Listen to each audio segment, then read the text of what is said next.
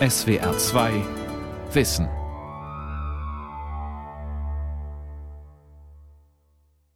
Also, das ist wirklich herrlich hier im nördlichen Schwarzwald. Im Herbst. Ich gehe, oh, atme. Ich sehe das Grün, Gelb, Rotbraun der Blätter. Und ich denke hier Gedanken, die irgendwie aus meinem Gehirn auftauchen und wieder verschwinden. Und bei allem, was ich hier tue, das Gehen, das Denken, das Riechen, das Schmecken, das Fühlen, weiß ich immer ganz genau, ich bin ich. Ich bin es, der so gerade empfindet, der hier entlang geht, der dieses und jenes denkt. Das ist nicht Karl Müller, nicht Heinz Peter, nicht Herr Mustermann. Nee, ich bin das. Hundertprozentig bin ich mir da sicher. Das Rätsel des Bewusstseins. Ich bin ich bin ich. Von und mit Ralf Kaspari. Also man kann mit physikalischen Mitteln, biologischen Mitteln, naturwissenschaftlichen Mitteln sehr, sehr gut erkennen, wie beispielsweise aus elektromagnetischen Wellen im Gehirn sowas wie eine Farbe Rot konstruiert wird. Aber damit ist die Naturwissenschaft am Ende und der Rest, nämlich die Bewusstseinsanteile, die Empfindung der Farbe Rot, die Empfindung einer Rose, die Empfindung eines Blinklichtes im Studio, das ist das, was Bewusstsein ist. Und das ist eben nur aus der ersten Personenperspektive, aus der Ich-Perspektive zu erfahren. Und damit schließen sich sozusagen die dritte Personenperspektive der Hirnforschung und die Erstpersonenperspektive des Bewusstseins geradezu ideal typisch aus. Matthias Eckold, Wissenschaftsjournalist und Buchautor.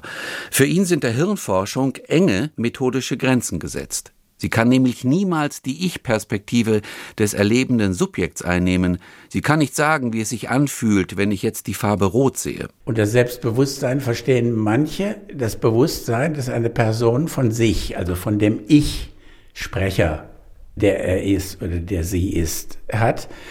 Aber manche benutzen den Ausdruck auch ganz anonym und meinen damit das Bewusstsein, das von dem Bewusstsein selbst besteht. Manfred Frank, emeritierter Professor für Philosophie. Er hat eine Theorie zum Ich-Bewusstsein ausgearbeitet, die auf ein präreflexives Ich hinausläuft. Präreflexiv bedeutet, dieses Ich ist jedem Denkprozess vorgelagert.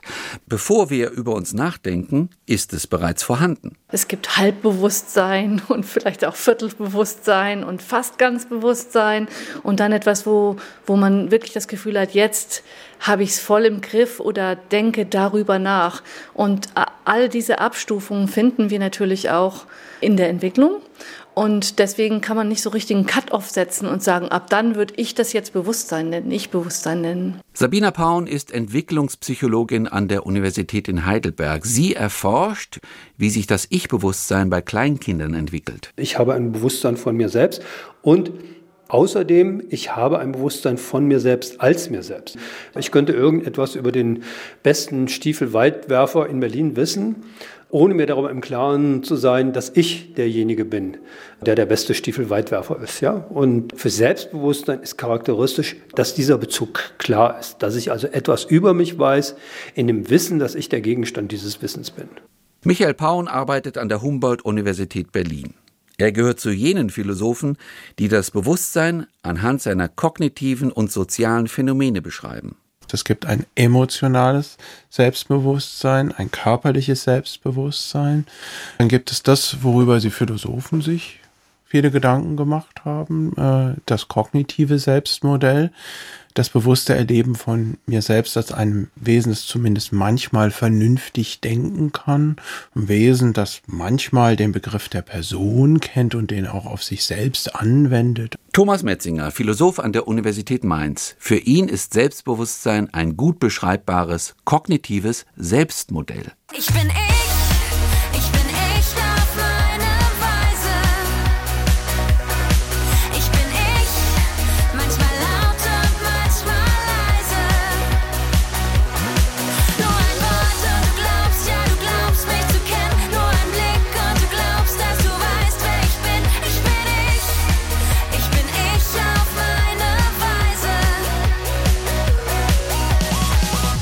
Wie der Philosoph Thomas Metzinger eben gesagt hat, es gibt viele Arten des Ich- und Selbstbewusstseins, verbunden mit ebenso vielen Stufen, Begrifflichkeiten und Erklärungsweisen. Wir empfinden die Vorgänge und Zustände in unserem Körper. Ich höre da gerade etwas, mir ist übel. Oder wir haben mentale Zustände, ich erlebe da gerade was. Immer geht es darum, dass wir uns permanent auf die eine oder andere Weise auf unsere geistigen, emotionalen und körperlichen Zustände beziehen können, dass wir wissen, wer wir sind. Dabei erleben wir uns als Ganzheit, also als mit sich identisches Ich. Und dieses Ich ist der Kern meiner Gefühls- und Gedankenwelt. Es repräsentiert, wie der israelische Historiker Harari schreibt, ein unteilbares, tief verwurzeltes Wesensmerkmal menschlicher Subjektivität. Einige Hirnforscher versuchen dieses Prinzip zu demontieren. Für sie ist das Ich ein neuronaler Zauber, eine Illusion, mehr nicht. Fest steht, fehlt diese Basis, kann Folgendes passieren. Der Physiker und Philosoph Ernst Mach steigt etwas müde in einen Bus ein, nicht merkend, dass ihm gegenüber ein Spiegel hängt. Ernst Mach guckt in den Spiegel und denkt, Herrje, was für ein heruntergekommener Schulmeister steigt da eben ein. Ernst Mach hat zwar eine richtige Aussage gemacht, er hat die Person, die er im Spiegel gesehen hat, zumindest äußerlich richtig beschrieben. Zugleich hat er aber nicht gewusst, dass er auf sich selbst Bezug nimmt. Und das ist schließlich ein großer erkenntnistheoretischer Unterschied. Die Anekdote stammt vom Philosophen Manfred Frank, der mit ihr seinen eigenen Ansatz illustriert. Es geht ihm um das präreflexive Ich. Übersetzen Sie reflexiv mit Spiegel, gespiegeltes Ich, dann meint das, bevor Sie in einer Verdoppelung Ihrer sich als sich erkennen, mussten Sie vor dem Spiegelbild schon eine Vertrautheit mit sich haben, so drücke ich mich aus, um eine Kenntnis, die vor dem Spiegel schon sich etabliert hat, einführen zu können. Und ausgerüstet mit einer Kenntnis ihrer, die präspekulär, also vorspiegelartig schon bestand, können Sie sich jetzt im Spiegel wiedererkennen. Sie sagen, das bin ich, denn den kannte ich schon vorher. Frank versucht damit das Phänomen an der erkenntnistheoretischen Wurzel zu packen. Seine Begründung geht so.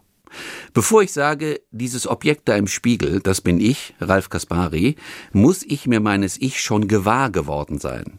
Ich muss mich immer schon haben. Und dafür Frank dieses Urvertrauen jedem Denk- und Objektivierungsprozess vorgeschaltet ist, lässt es sich nicht begrifflich fassen und erklären. Es entzieht sich dem logischen Zugriff und ist nur dem Gefühl zugänglich. Bevor ich mich objektiviere, bevor ich über mich nachdenke, bin ich mir meiner selbst schon gewiss in einem fast mystischen Selbstgefühl. Genau deshalb hat das Ich-Bewusstsein für Frank eine privilegierte Struktur.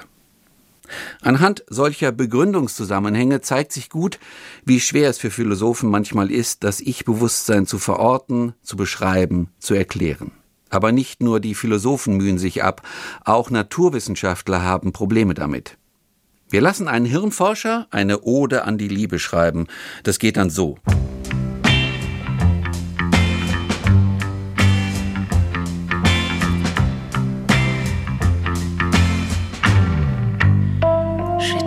Als ich dich zum ersten Mal traf und umarmte, wurde Phenylethylamin, PEA, das Verliebtheitshormon, ausgeschüttet. Sofort folgten die Schmetterlinge im Bauch. Dann kam das Dopamin. Das wiederum stimulierte mein Belohnungszentrum im Gehirn. Weiterhin wurden ausgeschüttet Oxytocin, das Bindungshormon, Serotonin, der Stoff führte bei mir zu einer Zwangshandlung. Ich musste immerzu an dich denken. Und bei unserem ersten Kuss wurde immer mehr PEA ausgeschüttet. Ein Zaubercocktail aus Neurotransmittern durchströmte mein Gehirn. Diese Ode hat eindeutig parodistische Züge. Warum? Weil das subjektive Empfinden, das Bewusstsein der Liebe, der Zustand der Verliebtheit allein aus der wissenschaftlichen Perspektive eines Hirnforschers beschrieben wird. Ich habe die Verliebtheit nicht aufgrund der der Ansicht meines äh, Gehirns. Ich habe also kein Zerebroskop, Autozerebroskop über dem Hirn, wo ich reingucke. Wenn meine Freundin sagt, liebst du mich? Dann sage ich ihr, das fragt mich doch nicht so direkt. Ich bin Wissenschaftler. Ich befrage mein Autocerebroskop und dann hast du schriftlich. Tatsächlich eine V-Phase, das sei die Abkürzung für eine Verliebtheitsreaktion im Hirn, so albern es ist, sagt es mir und jetzt bin ich es. Nein, wir identifizieren Verliebtheit auf die gute alte Weise des äh, René Descartes. Wir haben den Zustand und er ist uns bewusst. Er ist uns selbstbewusst, er ist uns transparent und deswegen wissen wir es. Der Philosoph Frank spricht einen fundamentalen Unterschied in der Zugangsweise zu Ich- und Selbstbewusstsein an. Es geht dabei um die sogenannte erste Person-Perspektive und die dritte Person-Perspektive. Selbstbewusstsein basiert auf der exklusiven erste Person-Perspektive. Ich erlebe mich gerade im Zustand des Verliebtseins. Ich höre gerade Beethovens Symphonien. Ich bin ergriffen. Hier versagt die Hirnforschung. Sie kann diese höchst subjektive Perspektive niemals einnehmen. Als objektiver Beobachter blickt sie mit dem von Frank ironisch ins Feld geführten Cerebroskop auf neurochemische Vorgänge im Gehirn, die sich messen und quantifizieren lassen, die sie aber keinesfalls in ihrer subjektiven Qualität beschreiben kann. Der Philosoph Thomas Nagel hat in diesem Kontext die entscheidende Frage gestellt. Wie fühlt es sich an, eine Fledermaus zu sein? Genau an diesem Punkt, an der Frage, wie erlebe ich mich gerade jetzt, wie ist mir zumute, wie fühlt es sich an, verliebt zu sein, beginnen Hirnforscher und Philosophen gerne vom Rätsel zu raunen. Komm schon, komm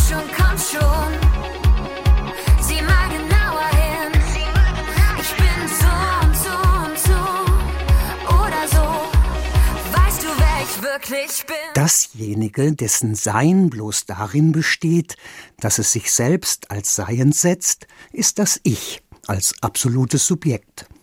So wie es sich setzt, ist es, und so wie es ist, setzt es sich. Und das Ich ist demnach für das Ich schlechthin und notwendig. Was für sich selbst nicht ist, ist kein Ich. Das Ich ist nur insofern, inwiefern es sich seiner bewusst ist. Das Zitat stammt von Johann Gottlieb Fichte aus der Grundlage der gesamten Wissenschaftslehre 1794. Besonders das hochentwickelte kognitive Ich- und Selbstbewusstsein bereitet erkenntnistheoretische Probleme. Es markiert die Grenzen einer Disziplin wie der Hirnforschung. Es lässt sich zwar phänomenologisch beschreiben, aber schwer erklären. Und die Konzepte der Philosophen schwanken noch immer zwischen Idealismus und Empirismus, zwischen der Annahme, das Ich sei ein metaphysisches, herausgehobenes Prinzip, siehe Manfred Frank, aber auch lange vor ihm Kant, Fichte und Hegel, oder das Ich sei nur eine Illusion oder eine Konvention, die wir zum Überleben benötigen. Dazu ein kleiner philosophiegeschichtlicher Exkurs. René Descartes ist der Entdecker des modernen Ich, das sich seiner selbst bewusst ist als denkendes Ich. Cogito ergo sum. Ich denke also bin ich. Es bleibt als schützende Festung übrig, wenn alle anderen Sicherheiten wegbrechen. Descartes beschreibt dieses Ich als unhintergehbare Tatsache und macht es gleichzeitig zu einem außerweltlichen Ding und damit auch zu einem Rätsel. Danach kommen Idealisten wie Kant oder Fichte mit ihren imposanten Gedankengebäuden. Sie denken Descartes weiter. Selbstbewusstsein ist für sie eine privilegierte Beziehung des erkennenden Ich zu sich selbst und dadurch zugleich der Schlüssel zur Erkenntnis überhaupt. Selbsterkenntnis bestimmt aufgrund dieser Exklusivität jede Art von Welterkenntnis. Demgegenüber gibt es immer wieder Positionen, etwa die der Empiristen wie David Hume, die behaupten, es gebe überhaupt kein allem zugrunde liegendes, einheitliches, mit sich identisches Ich. Das sei eine Illusion. In Wahrheit gebe es mehrere Ichs und diese Vielfalt verhindere ein einheitliches Selbstbewusstsein. Das Hin und Her zwischen beiden Positionen geht im 19. Jahrhundert munter weiter.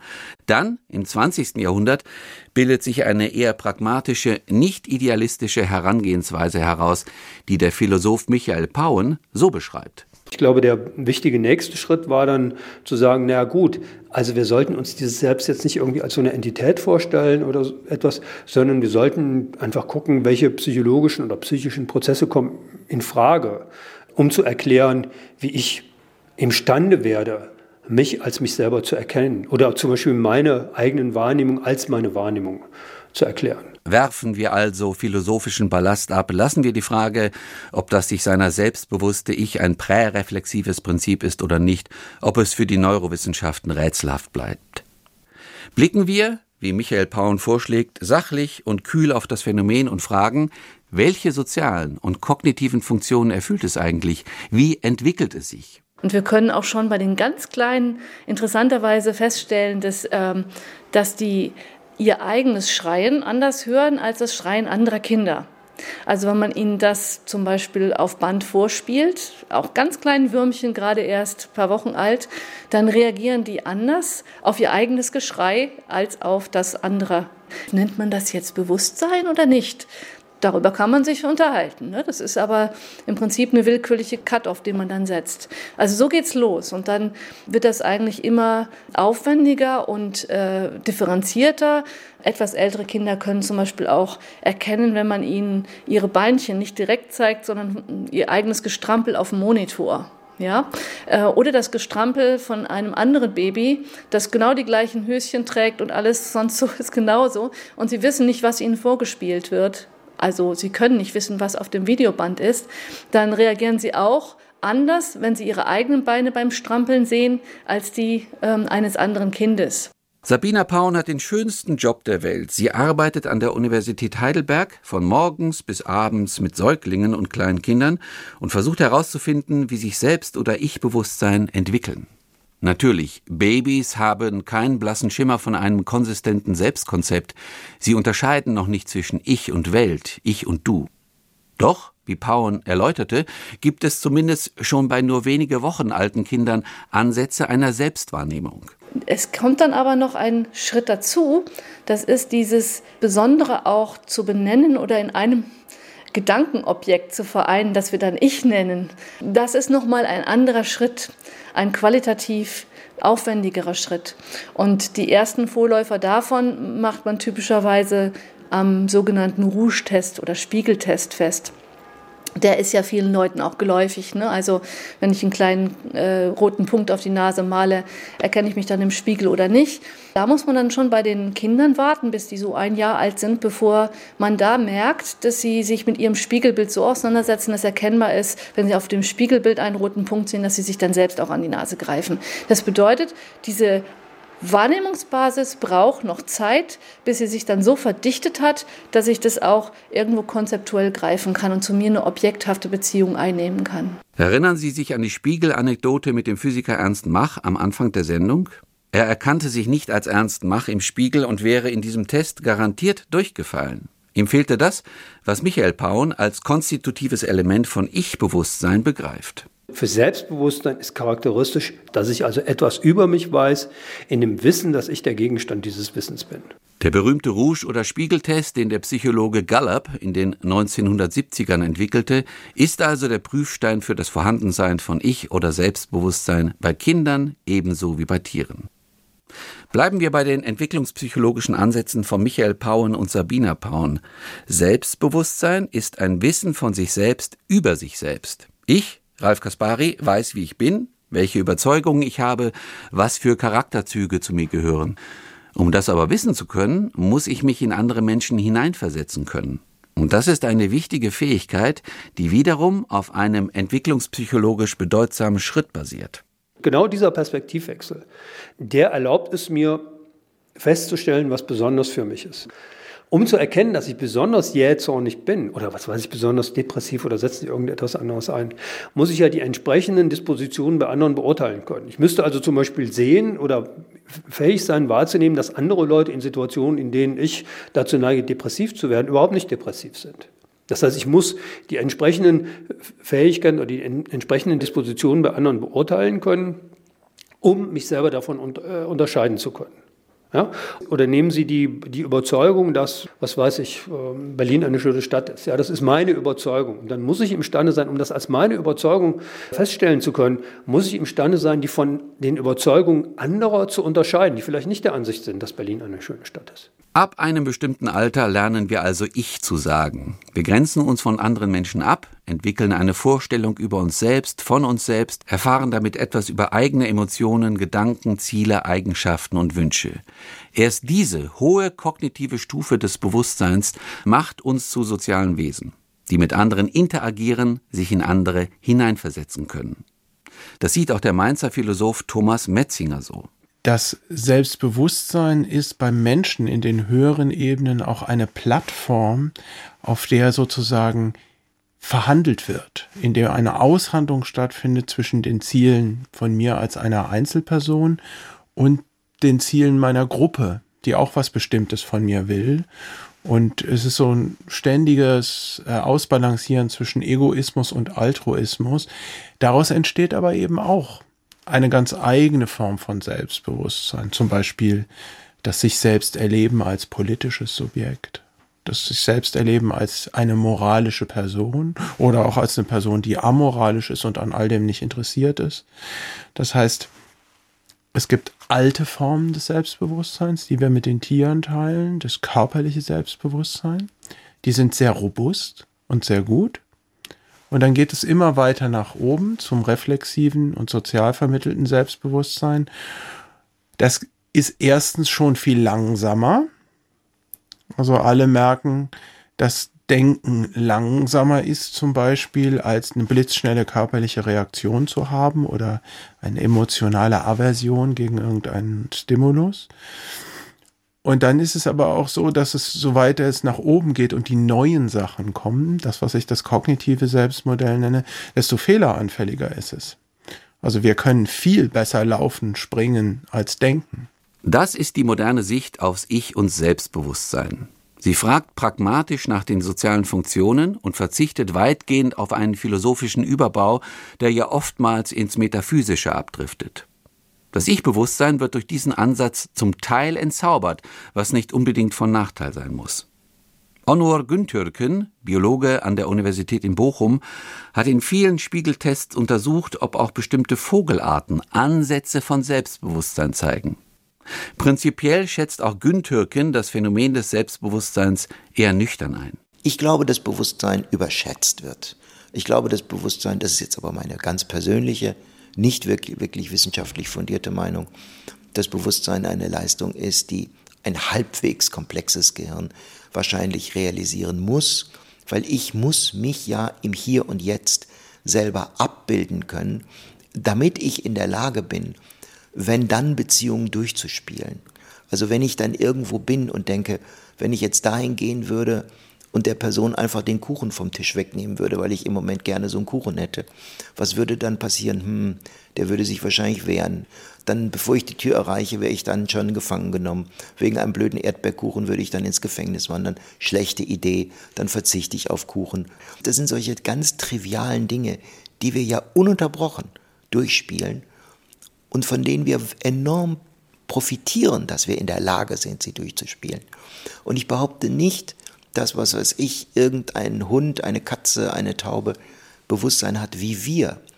Bloß, dass sie das Grundprinzip beherrschen könnten, weil es einen wahnsinnigen Überlebensvorteil bieten würde, wenn sie es hätten. Ich bin bunt, ich bin grau, ich bin Tag, ich bin Nacht, ich bin das, was du hast und das, was du magst schon, komm schon, komm schon. Komm schon, komm schon. Die Herausbildung eines konsistenten Ich-Bewusstseins, basierend auf der Wahrnehmung einer körperlichen, seelischen, kognitiven Ganzheit, markiert in der Evolution einen qualitativen Sprung hin zu einem Organismus, der sozial interagieren kann, der mit anderen Handlungsziele und Werte verhandeln, der sich in die Zukunft hineinprojizieren kann, der sagt, Morgen werde ich essen gehen mit Kollegen, dann wird dieses und jenes passieren, dann bin ich immer noch ich. Wie essentiell dieses Ich-Bewusstsein ist, zeigt sich immer dann, wenn es aufgrund neurologischer oder psychischer Störungen ausfällt. Thomas Metzinger. Es gibt viele psychiatrische Störungsbilder, zum Beispiel die äh, Schizophrenie, in der mir das kognitive Selbstmodell sozusagen auseinanderfliegt, in der ich das Gefühl habe, in meinem Geist tauchen Gedanken auf, die werden mir gesendet oder ich höre Stimmen, die nicht meine eigenen inneren Stimmen sind. Das passiert, wenn das Gehirn solche inneren kognitiven Prozesse nicht integrieren und einbinden kann in Selbstmodell. Es gibt aber auch zum Beispiel Fälle wie das Cotard-Syndrom, in denen Patienten das absolut robuste Empfinden haben, sie seien tot. Aber ganz klar denken, sprechen können, aber behaupten, man sollte doch ihren Körper abtransportieren und wegwerfen, weil der tot ist. Wenn unser kognitives Selbstmodell in Ordnung ist, dann fühlt sich unser Ich für uns so an, als sei es eine in sich geschlossene Identität, die auch nach 40 Jahren noch so sein wird, wie wir sie jetzt gerade erleben. Und Ich-Bewusstsein hat noch eine weitere psychohygienische Funktion. Dazu eine Anekdote, die der Philosoph Manfred Frank vom russischen Schriftsteller Tolstoi hat. Es geht um einen Beamten, der phlegmatisch ist, der jahrelang in seiner Routine funktioniert hat, bis er plötzlich einen Text liest. Er liest am Ende Philosophie. Und da gerät er an Kiesewetters Logik. Der Kiesewetter war ein Kant-Schüler. Und da liest er, alle Menschen sind sterblich, Cäsar ist ein Mensch, also ist Cäsar sterblich. Er hat ein ganz merkwürdiges Evidenzgefühl. Und plötzlich kriegt er einen furchtbaren Schrecken und sagt, Scheiße, Cäsar, das bin ja ich. Ich sterbe ja. Das heißt, Sie sehen, hier springt die anonyme Perspektive. Es gibt einen Gegenstand, von dem folgt logisch, dass er stirbt und dieser Gegenstand bin ich. Das hat Heidegger, finde ich, sehr hübsch durch den Kunstausdruck Jemeinigkeit wiedergegeben. Der Tod ist je meiner. Mittels Ich-Bewusstsein holen wir die Welt aus ihrer Anonymität und überführen sie in die Jemeinigkeit. Und erst jetzt können wir sagen, das alles geht mich an. Es geht immer um mich. Das sich seiner selbstbewusste Ich ist der Kern unseres Selbstverständnisses. Ich bin bunt, ich bin grau, ich bin Tag, ich bin Nacht, ich bin das, was du hast und das, was du magst. Komm schon, komm schon, komm Hallo, da bin ich wieder im Wald. Ja, wie ist es jetzt eigentlich, ich zu sein? Ich, Ralf Kaspari, der die Luft atmet im Wald, die Farben erlebt, spazieren geht. Was ist jetzt genau das Bewusstsein, das Wissen über mich oder von mir selbst? Ist das ein ewiges Rätsel oder ist das irgendwie eine einfach zu erklärende Illusion, wie eben Onno Güntürken spekuliert hatte? Aber eins ist irgendwie klar, dieses Ich-Bewusstsein oder das Selbstbewusstsein an sich ist sehr fragil. Also es zeigt sich immer dann, wenn man Gedächtnisschwierigkeiten, wenn man Gedächtnisstörungen hat, wenn neuronale Netze ausfallen, dann löst sich diese Ich-Identität ziemlich schnell auf, wird brüchig. Und das zeigt mir dann letztlich auch, also eigentlich ist das Ich, eigentlich ist das Selbstbewusstsein vielleicht nur eine kleine Insel inmitten von diesem Chaos, ein Fluchtpunkt inmitten der Flut von Gedanken, von Wahrnehmungen, von Gefühlen, von körperlichen Vorgängen, die sich permanent ändern. Aber das ist wirklich meine ganz persönliche Meinung.